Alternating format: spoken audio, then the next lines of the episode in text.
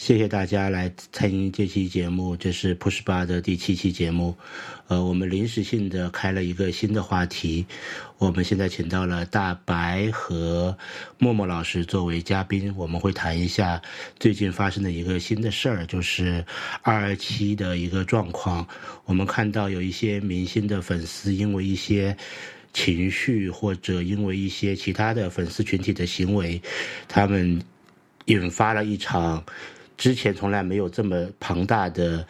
举报和破坏的行为，那最终的结果是造成了 A O 三这个平台的被强，以及 Loft 这个呃国内亚文化创作的平台的呃停用。那么我们今天会基于这个事件来做一些讨论。那么请大白和默默老师介绍一下自己。大家好，我是大白，我是不会聊的 大白，但是不会聊已经被我删了，所以今天这个局其实是我传的，本来是我要录一期 某播客的番外，然后后来。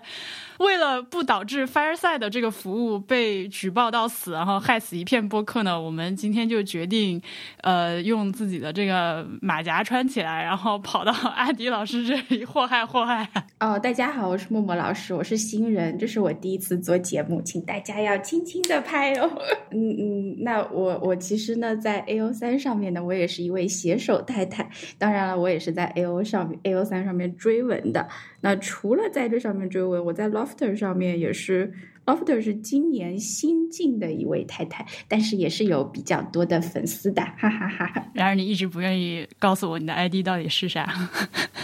对，因为很羞耻，就是如果是认识的人看你写字写的文，就有一种被老师批作文的感觉。我是拒绝这种感受。我为什么要组这个局呢？是因为我自己对这件事情特别特别的感兴趣，我觉得它太好玩了，他们家有很多个层次。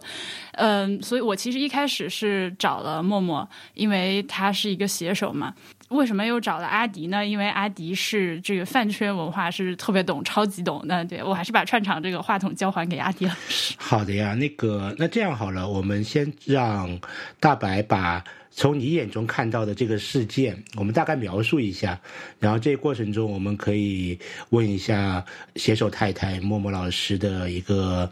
呃，他眼中看到的一个情况，比如说作为一个。A O 三的用户，你是什么时候知道这件事的？那我们先请大白老师把这个事件描述一下好了。哦，好的。呃，我其实是非常晚才知道这件事情，因为这个史称“二二七大团结”嘛。呃，那么事情的发酵，其实这个文章呃写手是叫迪迪，对吧？他是一月三十号开始在这个 A O three 上面上传这样的叫下坠的一篇文章。这现在其实还在连载中，目前在 A O three 上可以一直看到第十一章，从第十二章开始就没有了。它一直在上面更新，然后到了啊二月二十五六号的时候，突然间被这个肖战的粉丝们发现这件事情，然后就开始组织起来，要怎么说？要针对这篇文章进行举报，而且是。举报的不是这篇文，而是像直接举报了 A O 三这个网站，呃，还有像 Lofter 也被受到了大批的举报。最后经过几天的这个大量的粉丝集中举报之后，就导致了这个 A O three 被强了，在国内就上不了了。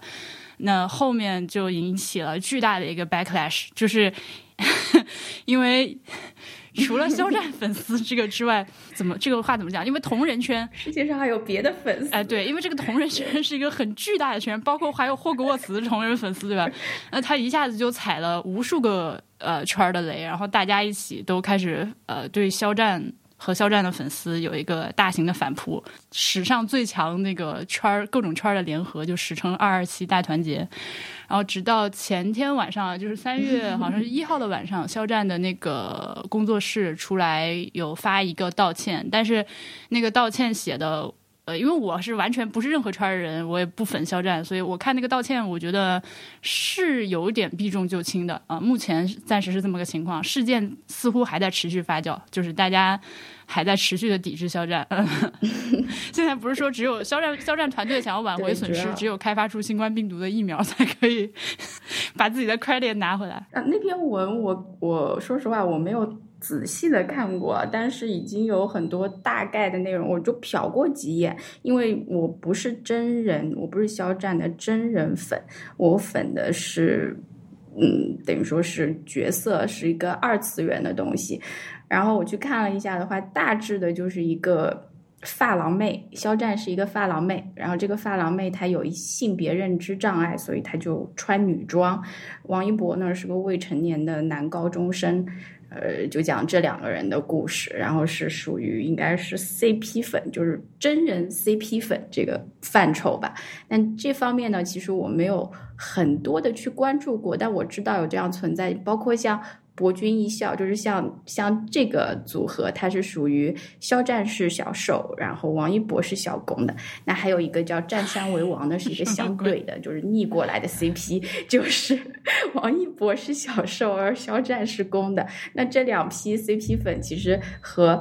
肖战和王一博各自的粉丝之间，一直以来都是掐的非常厉害的，就是一方面有有。CP 粉想炒 CP，想要磕糖，磕糖的意思就是想要通过各种嗯两人之间的互动也好，暧昧的举动也好，能够扒出来他们之间是真的有什么的。但是那些伪粉，伪粉的意思就是只爱当中的一个的，就会觉得说，呃，根本就是无中生有，然后要保护自己的偶像，不能让自己的偶像受到这种伤害，也不能被这种绯闻给。这种伤害，所以这篇文章的意思是用了肖战和王一博的姓名和一些现实生活中的设定吗？还只是用了他们的名字？这题我 用这我来答抢答抢答啊！你说，因为因为 因为我前天晚上夜里看到四点多把它看完，就是。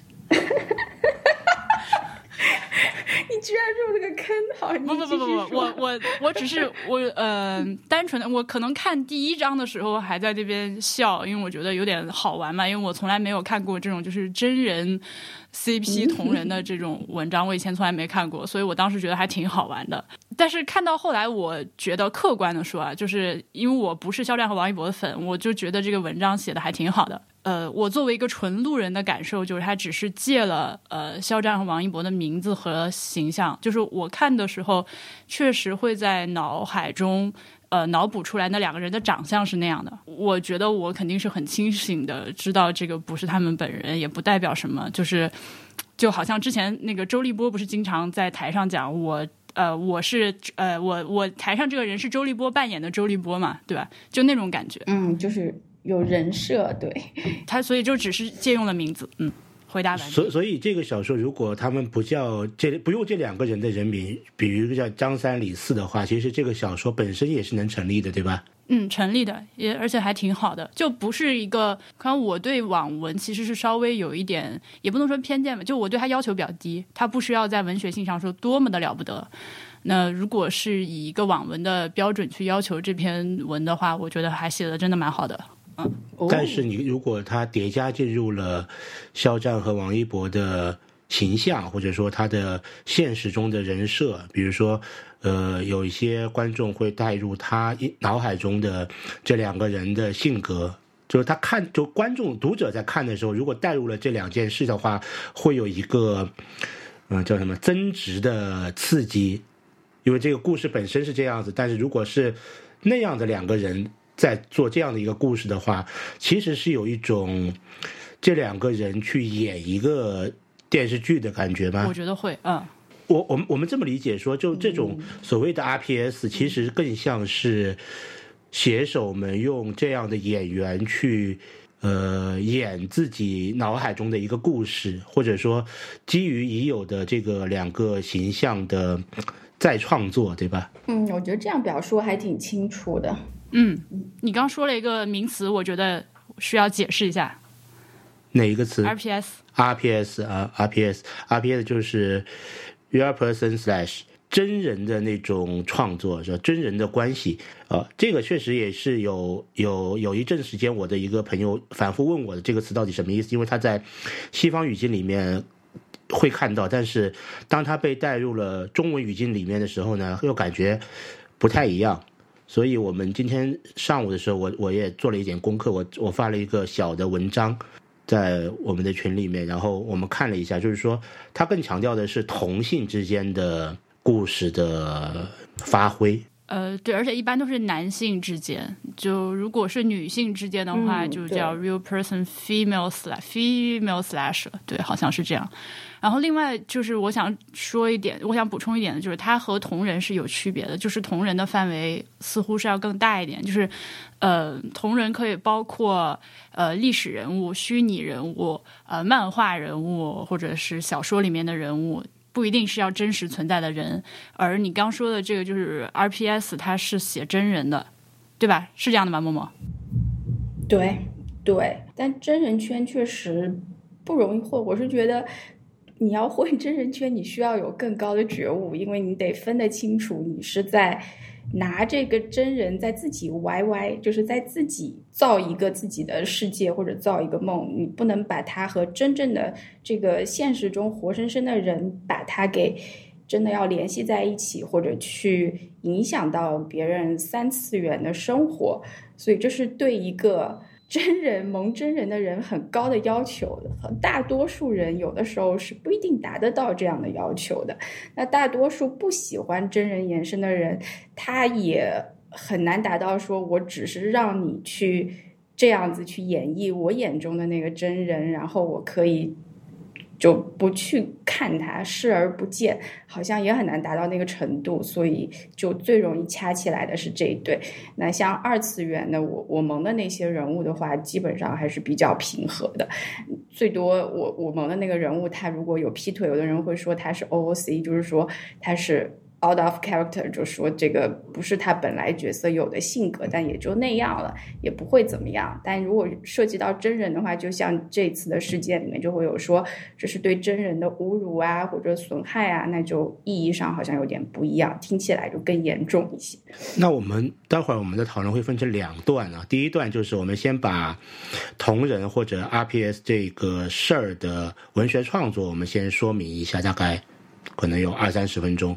然后我们再来聊举报之后发生的这些延伸的后面的一些对其他亚文化的冲击，或者说呃所谓的不能原谅的这一部分的原因，我们再来聊这一部分，因为我觉得这两件事都很有趣。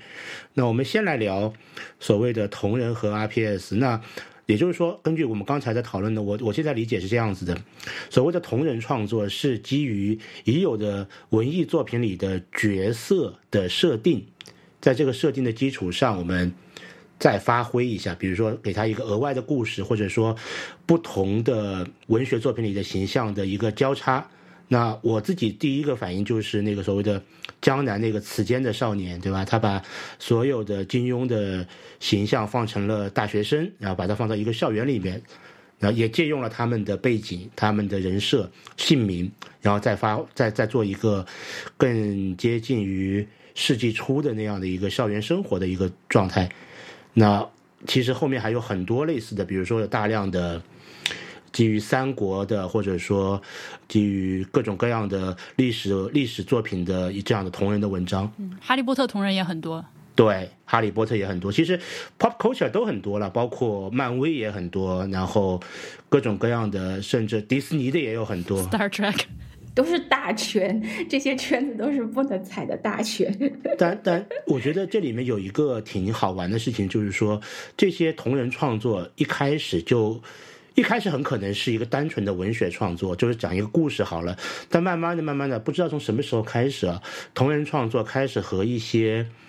呃擦边球的。描写放到一起，比如说会有一些所谓的禁忌之爱，或者说开始把同性，就他会跨越出原来的那个作品的呃设定。比如说我们刚才说那些呃文学作品里面，其实不太提他们的性取向，但是很多的同人作品里面会把性性取向作为一个专门的发挥的地方来进行描述，或者说或者说基于这样的一个逻辑，给他们一段新的故事。从默默角默默老师角度来讲，你觉得这个更像是一类写手的偏好吗？还是慢慢就会自然而然的发生发展成这样？就是说，他可能什么都有，然后也会有这一类，还是这一类的写作慢慢的延伸到了这个话题上面？可是我我会可能觉得啊，从同人一诞生开始，它就是。嗯是一个非常女性向的东西，而且它是非常的注重于两个男人之间的关系的。所以，我们一般如果说是讲同人女这个概念的话，啊，如果我碰到一个人，我要对暗号，我说你是不是同人女？那一般默认的情况不是说他是写各种角色的那种再延伸的小说，而是说他就某一这个作品里面的两个男性之间的关系进行一些。非常 特定的描写，然后有一些剧情的才会把它打上这个同人的 tag。我我的理解是这样啊，因为最早的同人它是从嗯可以说是 Star Trek 那个时候是可能七十多年代开始，然后它歪的就它的那个点就是舰长这 Kirk 舰长和 Spock 之间的关系，那么有很多的女性围绕着这两个角色写了大量的文章。讲他们之间的关系，那么有一些是涉及到一些禁忌啊、性爱描写的，但有一些没有，就是作为一个非常好的科幻作品在那边呈现的。那后来是九十年代的日本，它也有很多的同人文化，像我们今天知道的，就是我也很喜欢的 Clamp，他们也都是通过同人这种同出同人志的方式来出道的，就是。另外一个作品的延伸作品，那大量的这个里面提到的就是两个男性之间的关系或者这种故事，这因为这个非常迎合的女性的很多需求，所以这个同人才会越来越欢迎，一直到后来，现在同人跟腐女就。已经分完全分不清楚了。你说同人女的话，有可能说哦，你就是腐女。那腐女的意思的话，也差不多意思，就喜欢看两个男人之间的故事，是这样子去定义的。所以可能到后来，像嗯江南的那一些的话，可以把它定义成一个延伸作品。但有的时候，我们也不一定把它叫做同人作品，因为同人作品的话。必然是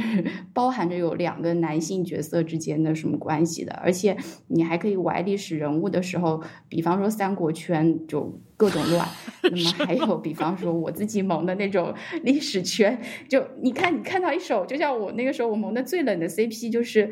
呃刘秀、汉光武帝和严子陵，就这两个人是看《后汉书》，然后那个。严子陵，他就在那个《汉书》里面，《后汉书》里面是这么写的，就是他把自己的脚搁在了刘秀的肚皮上面，然后呢。刘秀就说：“呃，就说了一句话，就是哎呀，子陵啊，你就是不肯出山来再去帮我是吗？” 然后就从这个情节开始，你就开始去查各种的史料，想要查出来这个刘秀和严子陵之间到底有什么关系。那最后肯定也是没什么关系，但是你可以把它演绎成一篇文章，就是呃，严子陵他实在不愿意受这个官场的束缚，然后最后他也不爱这个江山，然后汉光武帝他为了他的江山，他也没有办法。去追随燕子林，最后两个人就分开了，这样的一个悲剧性的故事。就同人就是这样子去创造自己的世界的梦的，我是这样子讲的，就这样子理解。那所以就等于说是中文的这个“同人”这个词，实际上，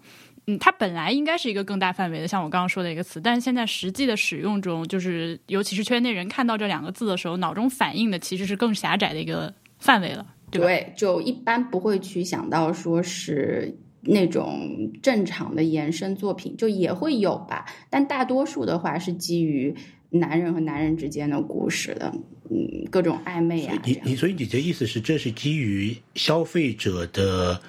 呃，一个是。呃，做创作者迎合消费者的需求，另外一个这两者之间的一个叠加以后，慢慢的就把这个这个领域变得非常的主流，就是亚文化的主流化了，就变成专门的一个类型的创作了。因为我我再补充一下好了，因为我我我自己看到的，我我我回从男性视角来讲的话，其实，在世纪初的时候，确实也有大量的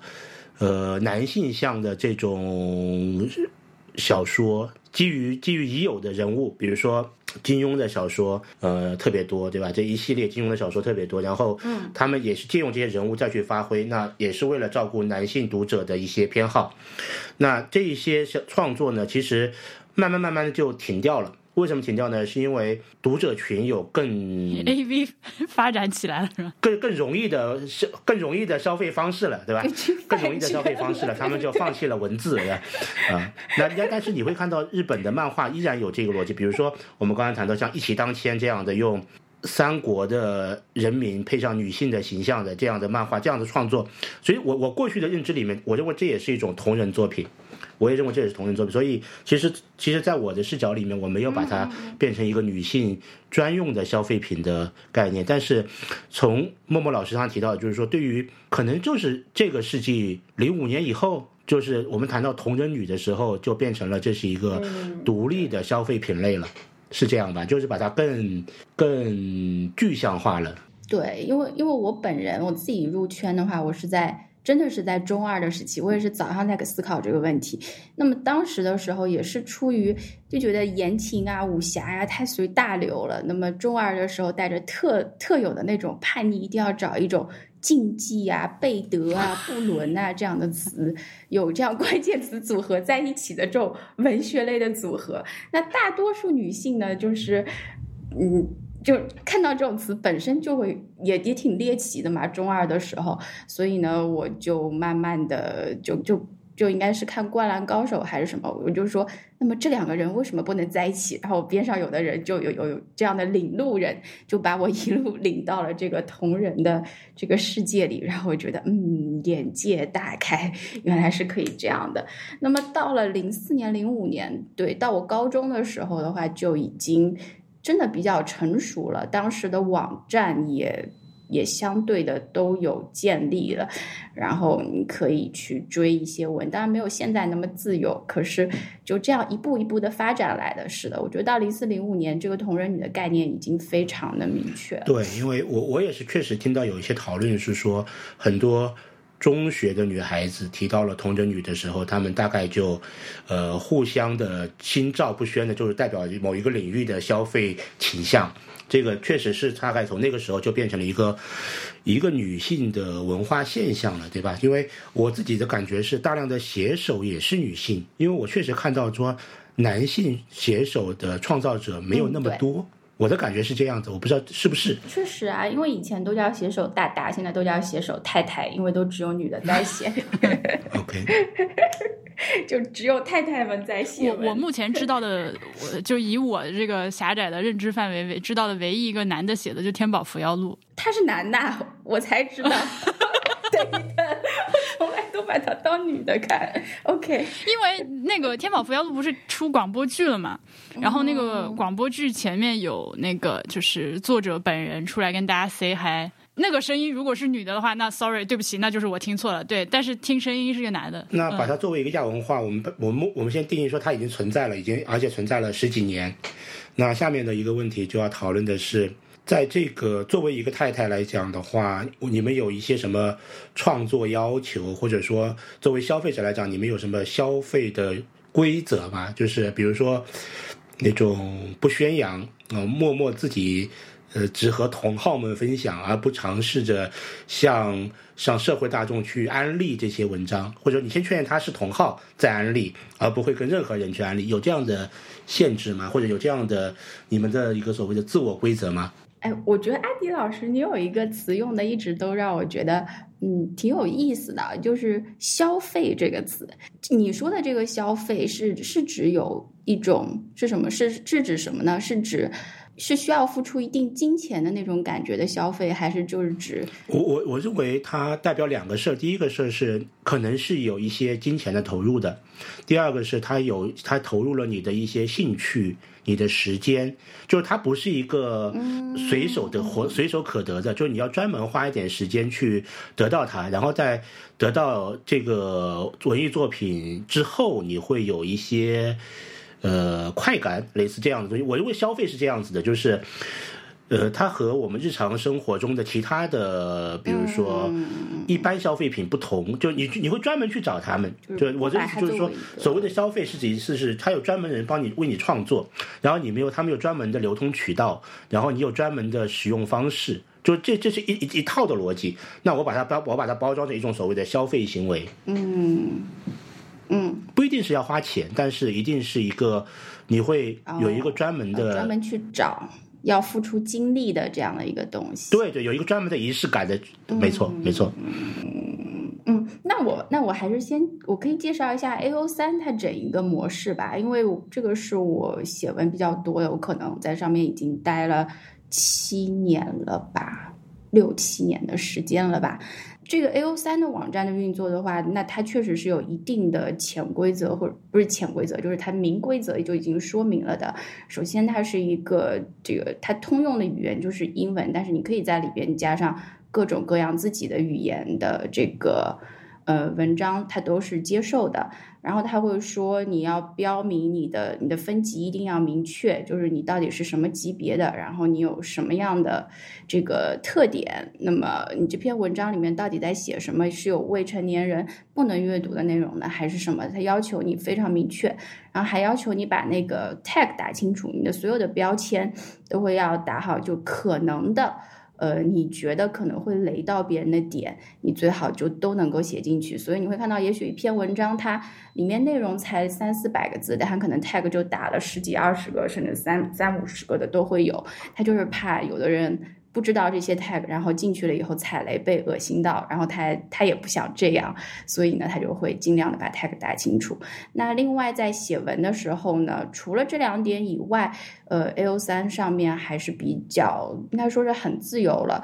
呃，你你什么样的都可以写，比方说有一类很猎奇的，就是。A B O 文，或者是哎，这这个我也不展开说了。那么就这些方面的作品的话，嗯，你在阅读之前，它都会有一个提示，就是说，嗯，你是成人内容，你你如果说要去看的话，你必须就表示你愿意看到这些内容，然后你。刊登这个文章出来被别人看到以后呢，别人可以留下喜欢和赞，不一定要有评评论，因为要有留下评论的话，你必须要注册。但 U 三这个网站，你如果只是浏览的话，你是不需要注册的，你只需要你如果喜欢这篇文，你就可以点那个爱心的那个 kudos，然后那个写手他就会收到一封邮件，告诉你说你又得到了一个新的这个点赞也好，或者喜欢也好，那你的心情就会很好。比方说，我七年前的一篇文，然后我前两天还在收到，就是有这个邮件提示说，哎，有人点赞了你那篇文章，然后那我就会觉得很高兴，我那篇文章有人看了。当然，你也不知道那个是谁，他也没有留下任何的 comments，但就是这种交流的模式。那可能我们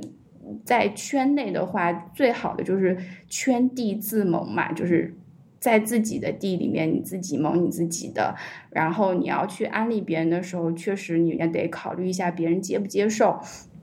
因为有的有不是所有人都能够接受这一类的文章的，也不是所有人都能够接受，就这两个好像看起来完全没有关系的人被你硬拉拢在一起，还得配一个故事的，嗯，所以就不要硬去给别人硬安利吧。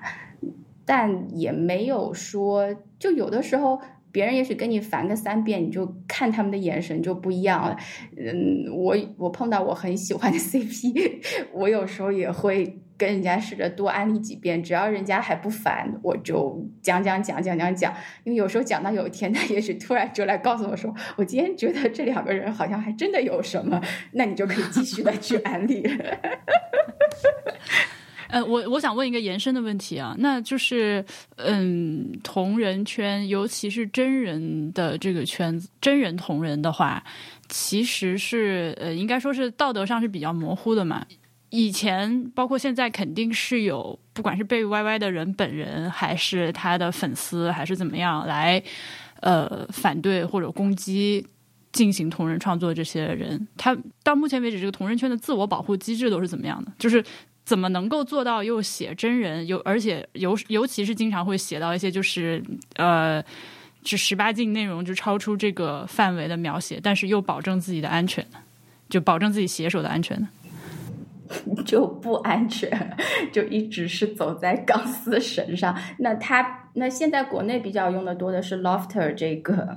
嗯，这个平台嘛，呃，那他如果碰到这些内容，他就会做一个外联，连到另外的各种方面，比方说他做一张长图，然后把那些内容是放在图片的最后面。然后我看到 最夸张的就是，嗯，这个不适宜的内容，它也不是做 A O 三的外联，它做了一个图。然后呢，你要把手机倒过来，你才能看，因为因为既又是图片格式，又是把字给倒过来以后呢，就一般的这个审查或者说这个电脑它是没有办法去识别这个字的内容的。那还有比方说什么镜像翻转啦什么的，然后一般那个图会很长很长，你只有拉到最后一节才会是你要看的内容，然后前面就一直是箭头箭头箭头箭头往下拉，就各种各样的方式去规避，尽量的让人。只是让同好能够看到这些文，然后另外的人最好就不要点进来。他们，我觉得他们并没有很多自我保护的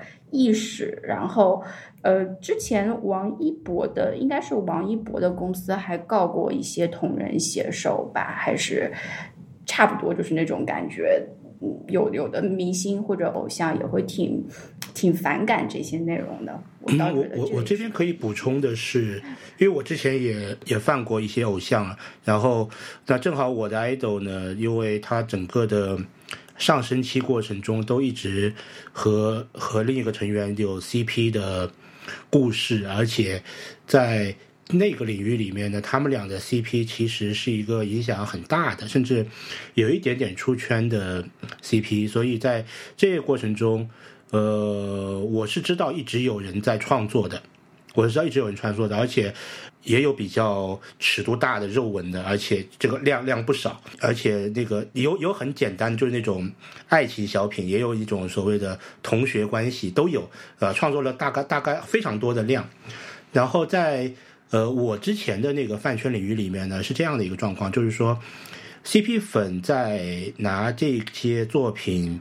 磕糖，或者说在拿这些作品，他们会互相的索要或者说分发，那这个消消费的过程是他们得到快乐的一种方式。但是只要你不是专门的去到处去刷这些东西，比如说你在一个呃相对封闭的空范围内去分发的时候，其实其他的粉丝并不会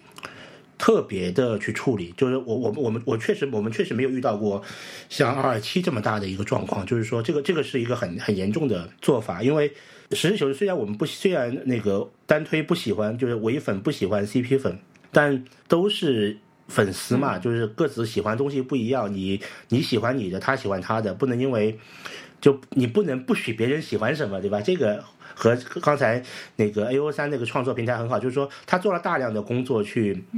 要求呃看到的读者不是被冒犯的，因为做了大量的这种这种工作去避免，甚至刚才默默老师说，所有的写手都做了很多的呃专门的所谓的。提示或者说自我保护，所以到最后的情况来讲的话，其实说在二二七之前，就是各自拥有各自的创作领地，或者说自己的偏好的地方是，就是相对来讲互相不打扰的，对吧？那下一个问题就是说，什么样子会造成打扰呢？就是会有一些粉丝把这些创作当成现实中的实际状况，或者说用这些所谓创作出来的故事影响到了现实生活的想象，或者说现实生活的一些沟通。我知道是有人看多了，就真的以为 idol 是有这方面的。状况的，然后还会去找 idol 个人去询问，甚至反正我 idol 遇到过的，我听说是有粉丝打电话给他妈妈说，你女儿那个这这这这这这这这这这一二三四五六，然后他其实是一个一二三四五六，然后这会造成 当事人的困扰嘛？那最后为什么为什么我的我的 idol 后面对这件事情非常的反感，以及他甚至因为这件事出了很多的麻烦，就是因为当。圈地自萌的这件事没有办法维持住的时候，它会影响到现实中的呃这些这些人物本身，呃这就很麻烦，那就造成了呃饭圈的各种各样的争执啊争执。那这种争执在之前的话，其实一直存在啊。我知道的情况是，几乎所有的流量流量的，不管是小生还是小花，都会有 CP 粉，而且有一群粉丝是。无差别磕 CP 的，对吧？无差别磕 C，无差别磕 CP 就是无所谓，对吧？不管不管谁和谁，他们多么没有关系，但都可以进行发挥一下，套进去一个故事模板，然后再得到自己的创作的快感，然后传分发过程中，或者说被人喜欢的过程中，也能得到一些鼓励。这个这个过程本身是一个循环，就是互相激励的循环。一方面有人创作的更多，有人就看，然后他也去创作这个。从创作本身来讲，我觉得没问题了，因为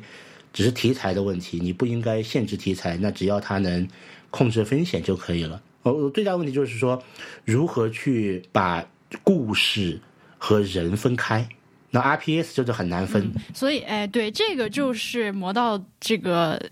大 IP 的一个很大的问题。就魔道祖师，不不好意思，在下也看过，然后 我不仅 在下不仅看过小说，在下还看了电视剧，还听了广播剧，今天还把日文广播剧都听。但魔道的问题就是肖战他是红起来，肖战和王一博真就是红到特别红，红成一线就是靠这个《陈情令》嘛，《陈情令》就是魔道祖师的。电视剧翻拍，那所以这个《魔道祖师》它就有书粉，有漫画呃粉，有那个动漫粉，有对，非常的复杂，有这个电视乐队，有广播剧粉，有电视剧粉，就扯不清，就就团成一坨了，这个就很麻烦。嗯，比如说我经常在看到那个广播剧的呃弹幕里面，就有人非常严正的警告剧粉不要来刷演员的名字之类类似这样的警告，因为我觉得这个里面应该有很大一部分人其实是，比如说是通过《陈情令》这个东西才开始慢慢接触到这个圈子，然后他其实就是新人是分不清楚这些东西的区别，也不太了解里面的规矩的，我觉得完全有可能出现。所以那肖战他。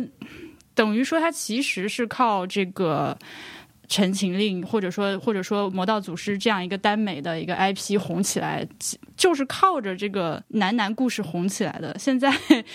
有人要有人去创作，应该没有错吧？就是可以创作，对不对？就是我们没有任何的法律法规是禁止创作的，创作本身没问题。对，但他自己的粉丝就不能接受了嘛？所以为什么现在有些人骂他？我看到在微博上有人骂他，就是说吃着这个耽美红利，呃，红起来的，然后现在红了之后又不准别人提这件事情之类的，类似这种说法。但我不是说我同意这个说法，我只是转述。但演员也是，我觉得演员本身也是无奈，因为演员只是演角色嘛，演完了就结束了。但是当这个角色太红了以后，就会对现实造成影响。那有大量的影视作品会这样，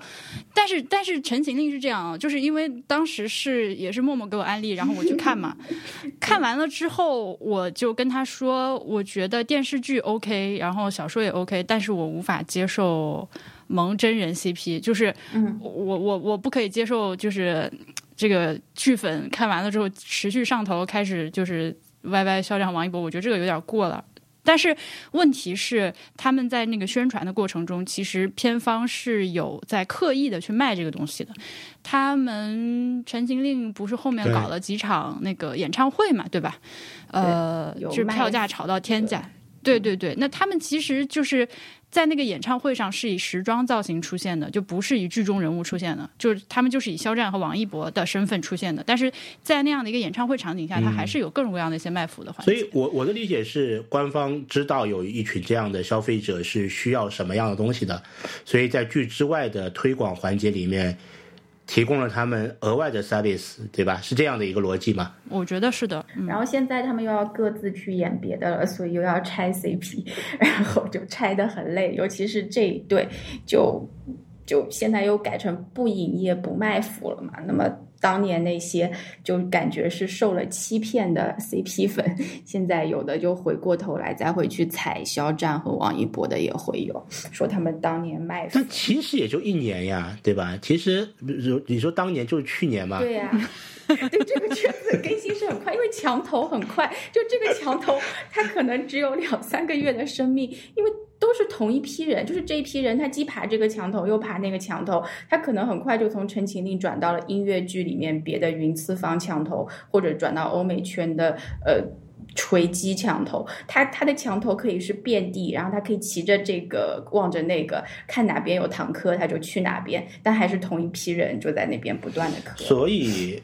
当肖战的。呃，本人的就是他单人的粉丝发现被他的 idol 被消是被消，我我我就当成被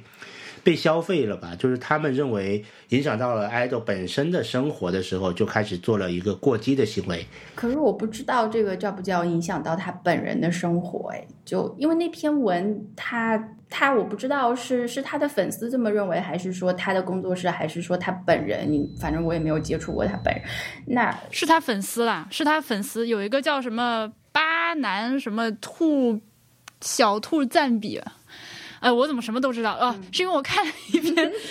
呃，就总结这件事情的一个公众号文章。不好意思，其实我自己不知道，我是我是看别人文章写的。对，呃，是他的一个粉头，呃，就是一个大粉丝，这种粉丝，you know，就是粉丝会的一个领导吧，这样那样一个人在微博上开始就是牵头做这件事情，就说这篇文呃诋毁了肖战，就是对他进行了女化、丑化。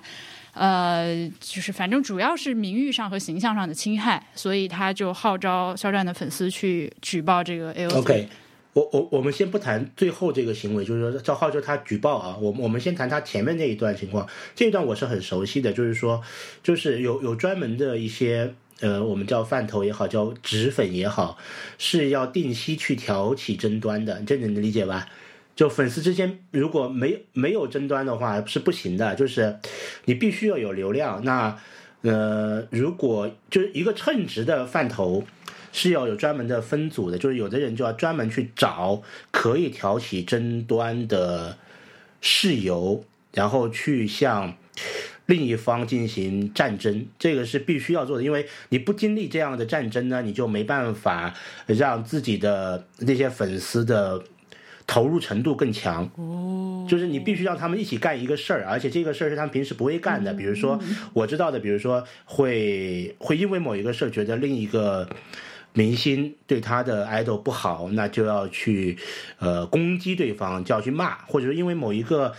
另一个明星的粉丝不够恭敬，或者说做了一个什么样的行为，就要去够恭敬，就要去微博上攻击。这这个是饭饭圈很常见的做法，就是他必须保持这个热度，只有通过这种所谓的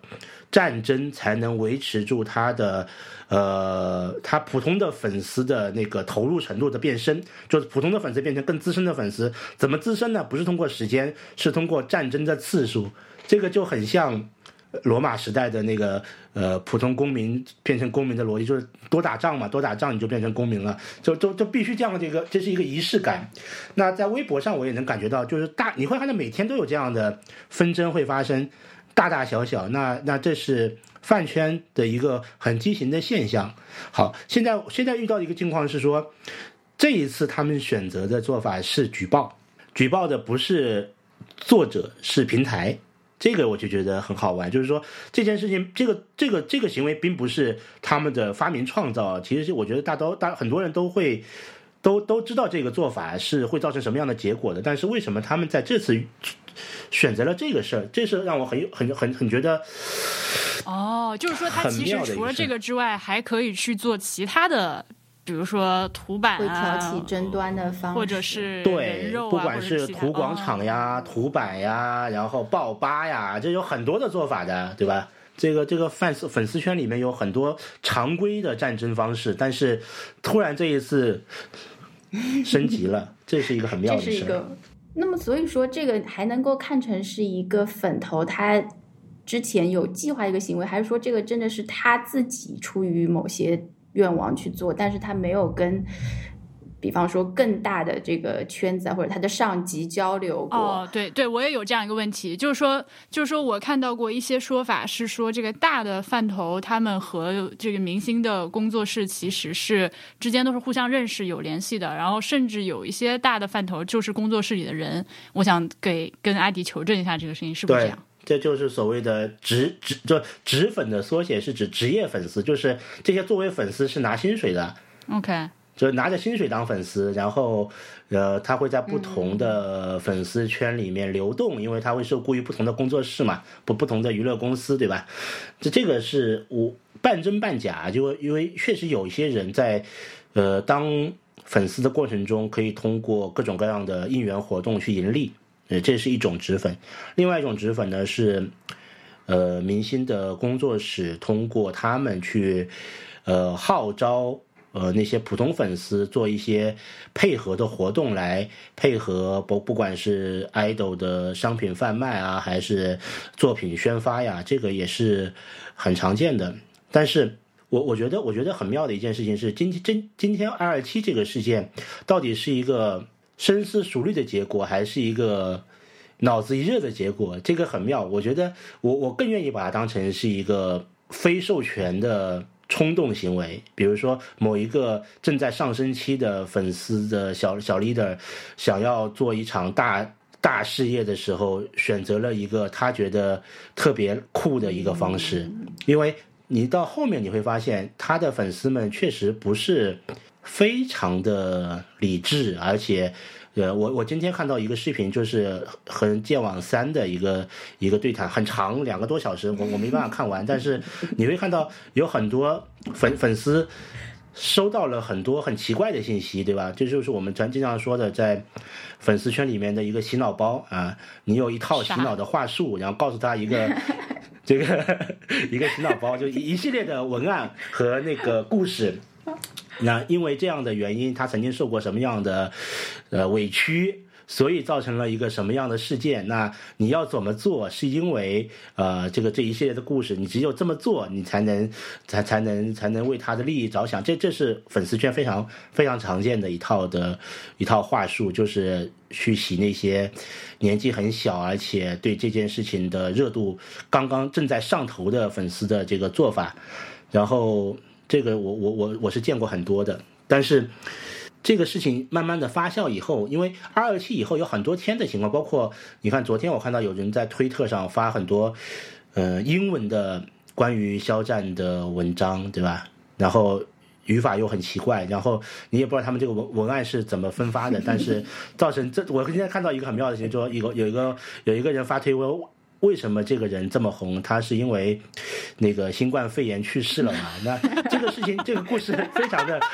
哎，真的，默默，我跟你说，好多人，我发现好多人不知道肖战是谁。就是我，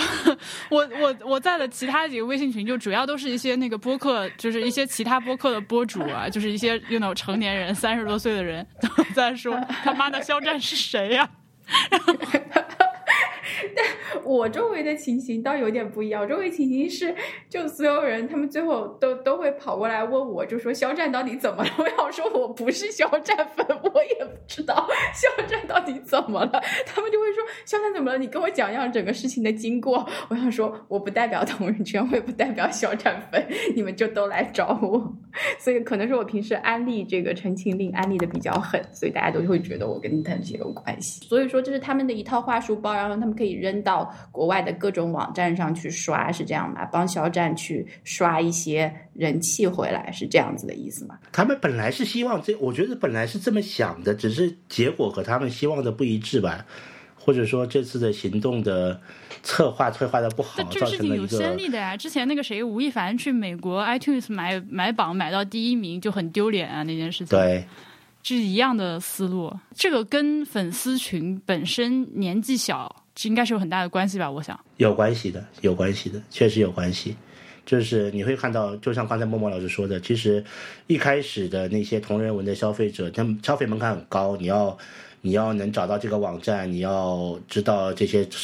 来龙去脉才能去才能去问。但是因为因为我觉得陈情令是因为他上新，他陈情令上新了吗？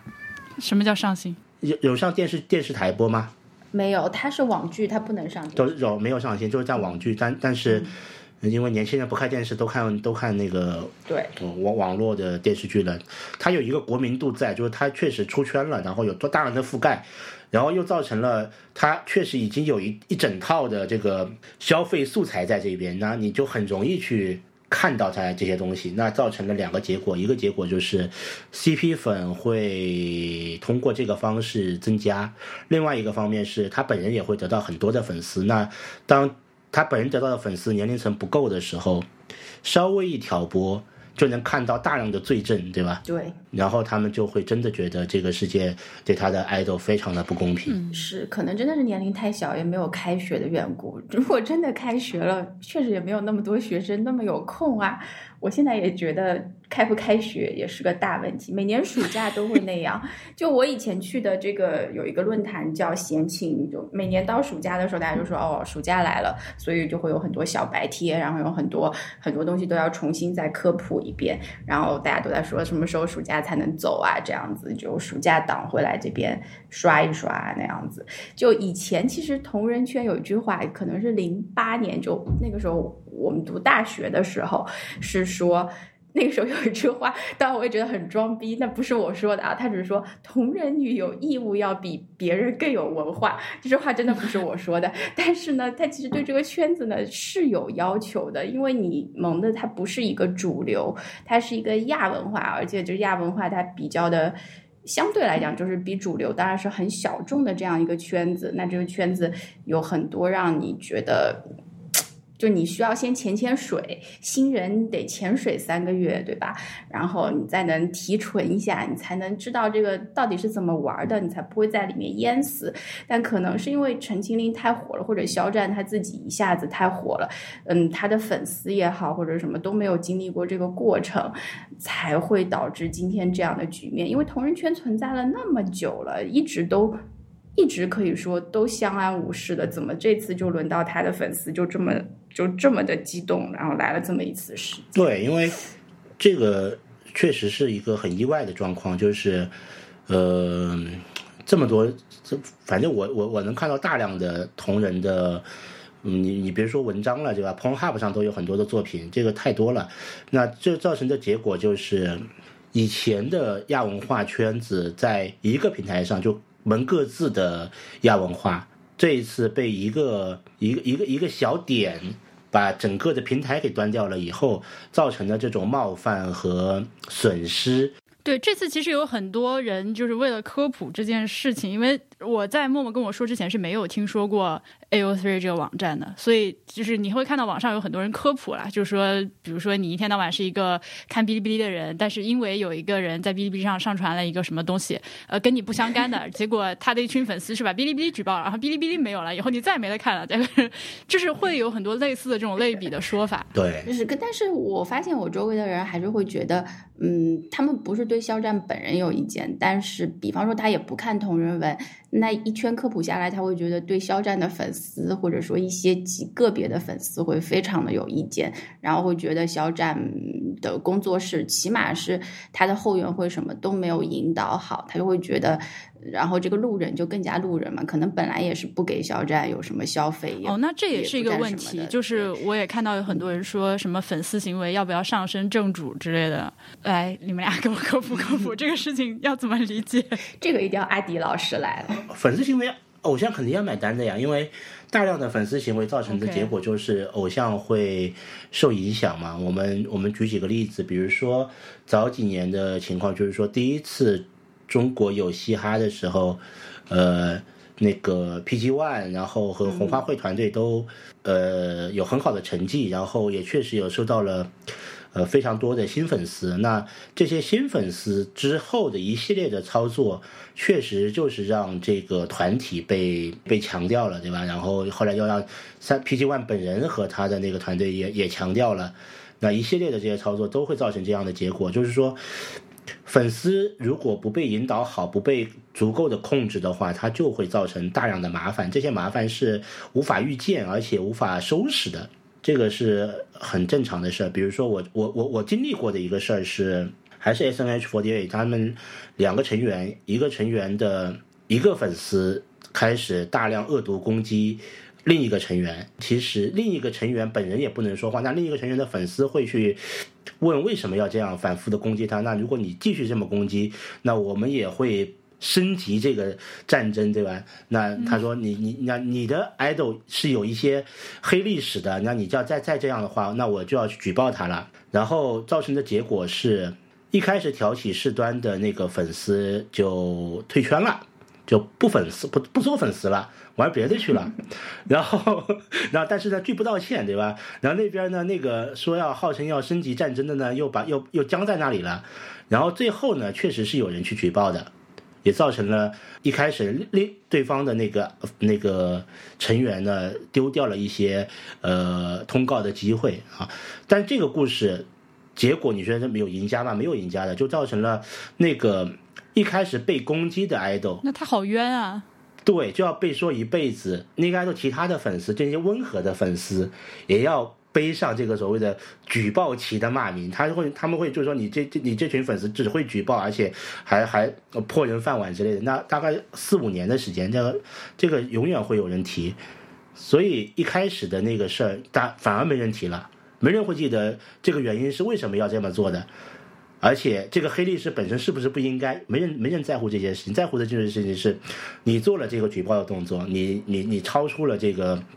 常规武器的界限的时候，那你就是做错了。所以我觉得肖战这一次的会会名留青史的原因也在这里，就是说之前从来没有一个粉丝群体会做这么大规模的举报的行为。那就是我们刚才说到第二个话题，就是说，举报这个事儿，在这个时这个时间点来讲，它已经变成了一个，我觉得慢慢，其实今今天这两年很明显是一个常规性武器，对不对？尤其尤其是我们我们在整个二零一九年一路看下来，其实上举报这个事儿被经常的使用，有很多的软件也好，还是呃内容消费也好，还是书籍也好，还是各种各样的，包括音乐作品，包括电视剧。都会被举报，举报已经变成了一个很多人会顺手拿来使使的做法了。因为我我也知道有有有人有的粉丝因为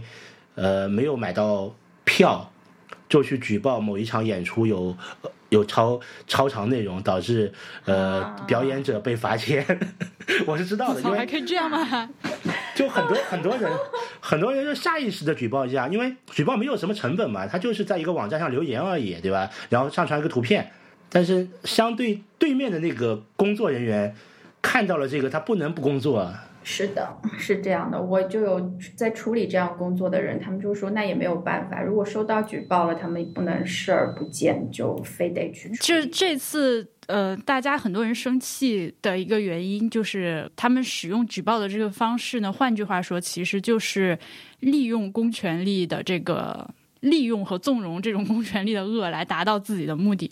就是尤其的卑劣，对，是这样子的，这这个是非常不好的事儿。对，但他们应该是意识不到这一点的，因为从来也没有人告诉他们这样子会有什么样的后果，他们也从来不知道自己做的行为到底会有什么样的后果。对，这个就是让人恼火的地方。对，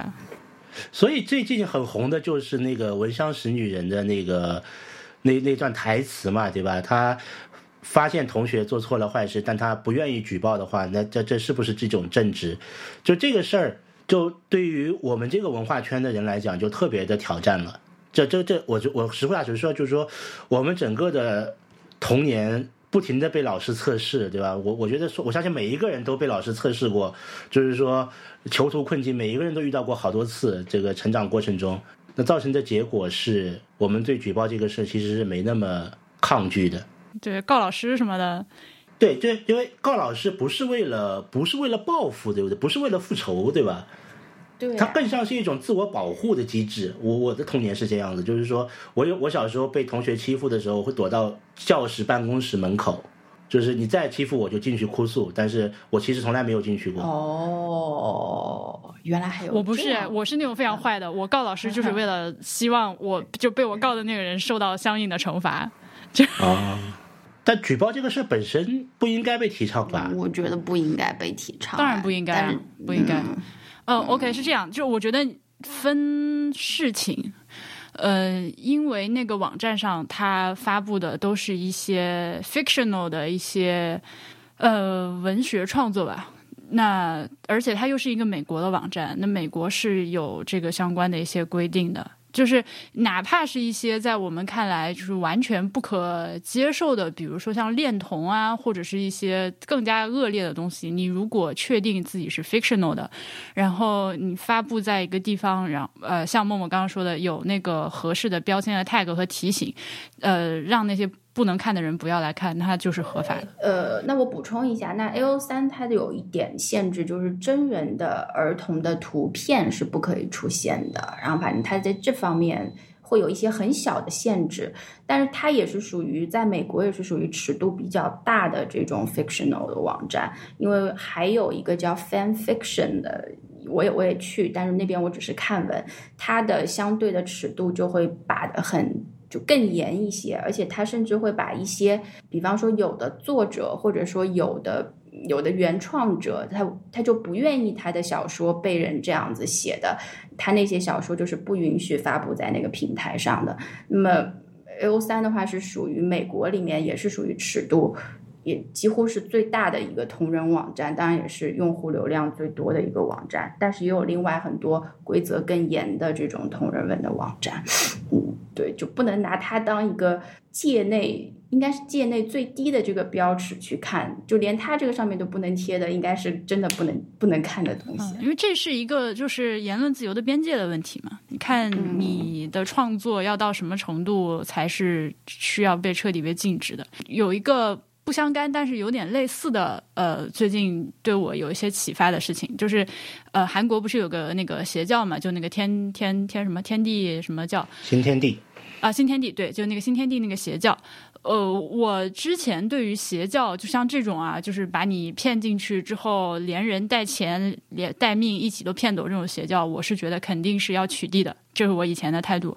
但是我这两天看了一个韩国小伙他在 YouTube 上发的一个视频，就是给，因为他是用中文录的啊，就是介绍一下新天地这个教到底是怎么回事。他录到后面的时候，他就说，这个虽然是邪教呢，但是由于我们这个韩国的宪法保证宗教自由，而且他也不是说拿刀拿枪逼着你要信这个教，呃，就是这些邪教的教徒，虽然我们外人看起来很不能理解，但是他们进了这个教之后，他是很幸福的，所以你也不能对他怎么样。然后我当时就觉得，哦，这个 自由世界长大的人跟我想问题真的是不一样，就类似吧。就是如果说回到这个。就比如说这种同人，尤其是像那篇夏瑞那篇文章里面有一些未成年的性行为和一些对吧，像妓女啊这种文学母题之类的这种，呃，如果如果从从这种从这种角度来理解的话，我一下子觉得自己尺度反而好像放的非常宽，哎，好像这个没有问题嘛。所以所以其实这是一个所谓的怎么理解被冒犯这个这个这个事情的边界的问题。所以，所以，如果是世界上存在一个，比如说我以我为例好了，就是说有一个人骂了我，就是他在某一个地方写了很一大段骂我的文章，但是我不主动去看的时候，我是不知道的，对吧？就他也没有专门来发给我。其实这个时候我不应该感觉到被冒犯，对不对？就是，就即使是我知道有有一个地方，比如说，对，有有有人在知乎写了帖子，但但但理论上来讲，理论上来讲，他他可以这么讲，对吧？我到了这个岁数以后，我就慢我我小时候会很很容易愤怒，但是我到这个岁数以后，我我我快四十岁了，我就我就开始觉得都还可以接受，是吗？所谓的被冒犯，其实是是是你你你自己对内对内的一个事儿，而不是对外的一个事儿。就是别人怎么攻击你，别人怎么说你，当然会造成困扰，但是因为他造成的困扰其实是其他人怎么想你，这个困扰在这儿，对不对？就是有一个人在你不知道的地方骂了你，和那个人在自己的脑子里骂了你，其实是差不多的呀。就是对，没人对你，你你得你得允许这件事情发生，就是这个事情 它就是会发生的。就对，就所以就是刚刚艾迪讲这个点嘛，就是呃，像这种真人同人明星啊什么之类的，他们这种 fictional 的东西，一旦说受众过广出圈了之后，就会就是踩在那个名誉权侵犯。这样的一个法违法边缘上了，对吧？对的，比如说你把这篇文章投稿投稿，比如发在新浪微博，对吧？或者说发在了那个一个一个分发量很大的地方，那那就不合适，那确实是不合适，而且就没有刚才默默老师说那种网站的 tag 要求或者说提示，那就放低了被看到的门槛以后，我觉得那确实是不合适的。但是呢，粉丝不应该去攻击，那应该让。当事者本人去捍卫自己的权益，这个我觉得是合理的。哦，这个是的，是的，这个法律就美国的法律是这样规定的，就是哎呀，就我也不是学法律的，我不不敢乱讲，但就这个意思，就是说他本人可以提起抗议和起诉，但是别人不可以代他行使这个权利。对，因为有我有很长一段时间，我也看到这个 CP 粉在磕糖，然后我说。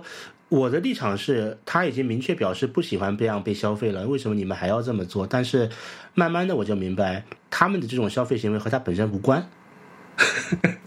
对，这是他自己造的一个梦，就他就在自己的梦里面想他自己想要想的事情。然后呢，从某一个种某一个侧面来讲的话呢，他们这种这种这种行为呢，也是。也是因为这个 idol 或者说这个角色成功了，他们才会去消费它，对吧？这是一个一个副作用，就是你人红就会有副作用，你你做了一个好 做了一个事儿，就会有各种各样的影响，那不一定都是好的影响，你要接受不好的影响，这就是实际情况。但是粉丝之间的战争，我觉得这件事情归根到底其实是那个挑起这场战争的一个范头的一个决定，就是说，当他如果他能够回头，如果他能预知到发生这么大的影响的话，他还会不会做这么一个决定就不好说了。但是。他一旦打开了这个潘多拉的盒子，我就很担心以后这种饭圈的这种行为，对它会变成一个常规武器。那常规武器，我我我们的世界经不起这样几次这样的战争，因为好的平台没多少，弄掉一个是一个。我现在非常担心 Fireside，我我，然后我意识到阿迪老师的节目也是 host 在 Fireside 上，这期节目我都不敢回头上线了之后，我都不敢到处去发微博宣传。你看，我们我们我们说到现在，我们认为我我我们现我们三个人一致的观点就是，肖战本身在这件事情上没什么责任，对不对？除非他知道并且指使了这件事。对，我觉得肖战本身是挺无辜的。然后另外一个情况是说。为什么肖战的工作室的道歉被大家所奚落的原因，是因为第一个，他其实没有讲出这件事真实的情况是什么，他没有提这件事，他没有提造成了什么后果以及发生了什么，他没有提这件事。他道歉的呃那个原因是说，由于最近占用公共资源。来道歉，他是这么讲的。对，因为他不想得罪那些粉丝，虽然那些粉丝是脑残粉，但他也呃也不想得罪他们。哎，这边就可以说一个题外话了，因为这些粉丝是他的粉丝，是真，这是他本人，就是他单人的粉丝，对不对？是的，是的。反而那些 CP 粉不代表是他单人的粉丝，因为。CP 粉的脑回路更更奇怪一点，他们很可能 对对 CP 粉这次现在又要和他们统一战线，又又觉得说要维护一下肖战，因为不然的话他这个 CP 也磕不下去。对对对，好累啊！因为我之前因为看《陈情令》的关系，就感觉我我我虽然不是他们两个人的粉，但是我对他们两个观感就觉得还不错。所以这次突然间看到所有人，我靠，就往死里骂，就 这种这种往这种往往死里骂，就是粉圈维持热度的方式呀。因为他们不可能每个礼拜都有作品嘛，就是谁都不可能每个礼拜有作品，每个礼拜都有很好的表现。那他们必须用不同的战争来维持住队伍的活力，对吧？就像。海军让他们的水手每天去洗甲板一样，他必须干这个事，没意义，但是得必须干，要不然就没法带队伍了。但最后的结果是我们看到的是肖战有很大的损失，对吧？不管是合同面的，还是分屏面的，还是路人缘面的，有很大的损失。我我说句题外话，就是我不是那个陈情令所有的呃那个都都都刷了一遍吗？我最喜欢的是广播剧的声优老师。哦，说起来，声优这个圈子的 CP 也很多啊，你继续说。然后我就很后悔，我知道了声优老师长啥样 这件事情。可是我不是说老师长得不好看啊，人家长得挺好的，但是就是说，但是对不上是吧？呃，对不上，就是有个脸了之后，你就觉得很捉急。但你知道有很多文是写。声优之间的文的嘛，就是也有这样的文。中文呃，等一下，中文 C 中文 CV 圈也有文的吗？中文有有磕 CP，但是文我我看的比较少。可是日本的话是很多很多很多的，然后日本有很多很甜的这个 CP，但是他们一直都是属于真的是圈地自萌，就可能两个声优各自都结婚了，然后都是隐婚，但是嗯。就不影响到人家生活，可是他们就会自己梦自己写，然后一天到晚磕糖，磕了十几年，竟然还有糖。有时候我也挺羡慕他们的。哦，为什么我没有这样的日本的粉丝确实他们的自我约束更强一点，对吧？这我倒是能感觉到的。他们其实真的圈的很。圈得很紧，就圈子们圈得很紧，就很有很有素养，不得不说很有素质的是吧？对，很有素质的在萌，然后像同人志啊，各种也很规范。那该标十八禁，他就标了十八禁。虽然最后到底你看不看得到，这是另外一个问题。可是他起码明面上都是非常的规范的。那国内就是什么都不太规范一些，然后又是刚刚出来。然后像饭圈，我就一直一直都很好奇，可是一直都不得其门而入，就没有一个可以让我进去的契机。啊，差点差点把我差点扒马甲了！我在另外一档节目里面 也反复的跟我的听众呼吁过，就是不要当任何人的粉丝，或至少不要当脑脑残粉。就是如果你要喜欢一个 public figure 的话，你要了解他是他扮演的他这件事情。对，那是这样。对，他也他回家之后也是会拉屎放屁抠牙缝的，呃，他也会有自己各种各样的缺点的，就是很害怕陷入到一个对一个人的完美幻想中，是一个非常恐怖的事情。就对明星也是，对你暗恋的对象也是，反正就就挺挺危险的。反正我我我我的 idol 对我的价价值是很正面的，就是他确实让我在一段时间内，好啦好啦好啦，好啦，我的意思是很很多很多很多粉丝很多粉丝是在这个过程中获得了一些心灵的。心灵的正能量，正能量，这这激励，对？这个很正常，这个是很正常的，就是因为因为我觉得我们这个文化的背景里面就认为追星是一个脑残的行为，是因为这这是刻板印象，我必须说这是刻板印象，因为从这个直接角度来讲的话，其实人类就是需要有这样的情感投射的，这样呃，你不能不提供这样的，对，偶像就是。客观存在的这样的一个情感需要，你你非要把它污名化或者说妖魔化没有用，因为会造成最后的结果就是大家更加不管不顾的在做这件事。所以我觉得大多数人应该做的事情，就像你刚才听看那个新天地的宗教一样，就是更加拥抱多元社会的多元价值了。这个这个是要是要更，其实但反过来讲，就是要更约束自己。我觉得这个。最大的问题就是说，你要更加的约束自己，让自己不那么容易去攻击别人。就是因为别人和你不一样，你就想去攻击别人，这样的做法，你要明白这这件事情，这个想法一发生，是因为你自己错了。这个我觉得是很重要的。在我们的文化里面，太容易放纵自己在这件事情上面。对啊，因为这次像那个。那那个人的 ID 叫什么？反正就那个发起的那个人，他自己他就说自由是有限制的，然后他自己去举报别人，后来就把别人真的搞怒了。要因为像我，我也是有一瞬间我真的非常非常的生气。那我生气点在于我我我要花钱去买一个更稳定的 VPN，我本来不用花这个钱，然后现在我的粮仓 毁了，然后我我我还得找找找找人，还得重新搞一个 VPN。我觉得录的差不多了，阿迪，你觉得呢？因为我觉得可以啊。那大白老师，你觉得谈完了以后，你对这件事情有不一样的看法了吗？就是要你说一个口号呀！我哪有什么口号？一个健康的社会不应该只有一种声音吗？所以，所以，如果是肖战的粉丝，或者说是他们的 CP 粉丝，或者说是这本书的粉丝，听完这段节目以后，也应该有一些不一样的想法了。就是，我就我们的想法就是。对啊，不要那么愤怒了，然后接受对方的存在，不要去对方的领地互相挑衅就好。愤怒的人都听不到这里，总之听到这儿的人基本上也不愤怒，或者愤怒的人他不会点开这个节目。好吧，那我们今天就先聊到这儿。好开心。好，谢谢两位。谢谢阿迪老师，拜拜，拜拜，拜拜。